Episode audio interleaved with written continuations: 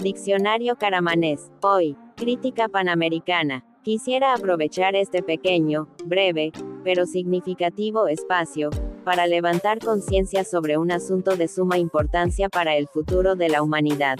La portada machista, patriarcal, heteronormada, infantilizadora y objetivificadora del prestigioso periódico El Mercurio, donde se refiere a la atleta, Martina Weil, como risitos de oro.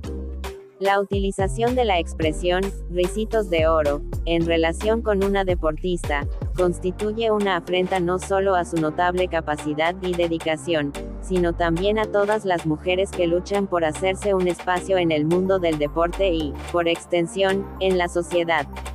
Tal vulgarización de la figura de la atleta en cuestión perpetúa una cosificación injustificable, derivada de un pensamiento retrógrado y nocivo que debería haber sido desterrado hace siglos.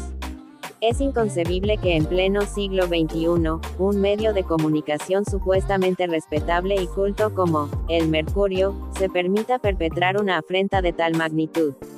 Las palabras utilizadas en ese titular demuestran una desviación lamentable del camino de la igualdad de género y una insólita complacencia con una mentalidad anacrónica y perjudicial.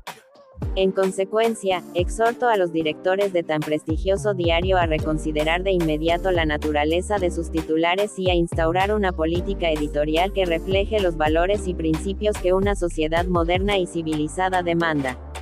No podemos permitir que nuestra prensa, supuesta guardiana de la justicia y la rectitud, continúe con esta práctica perniciosa que socava los esfuerzos incansables de miles de individuos que buscan una sociedad más igualitaria y justa.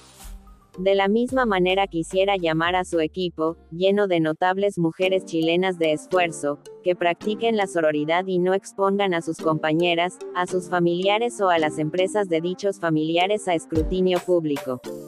Hacer críticas sobre el supuesto clasismo o racismo de gente de bien, socava la credibilidad de las instituciones deportivas, sube el riesgo país, amenaza la creación de empleo, y puede generar una escalada de clasismo, clasismo inverso que siempre va a ser dirigido contra una mujer en el contexto de una sociedad machista y misógina. Este tipo de lamentables situaciones hace que se ponga en tela de juicio la participación de gente de sectores populares en competencias deportivas. Por eso hago un llamado a las eventuales víctimas a hacer sus críticas en privado y no centrar la atención en titulares irrelevantes.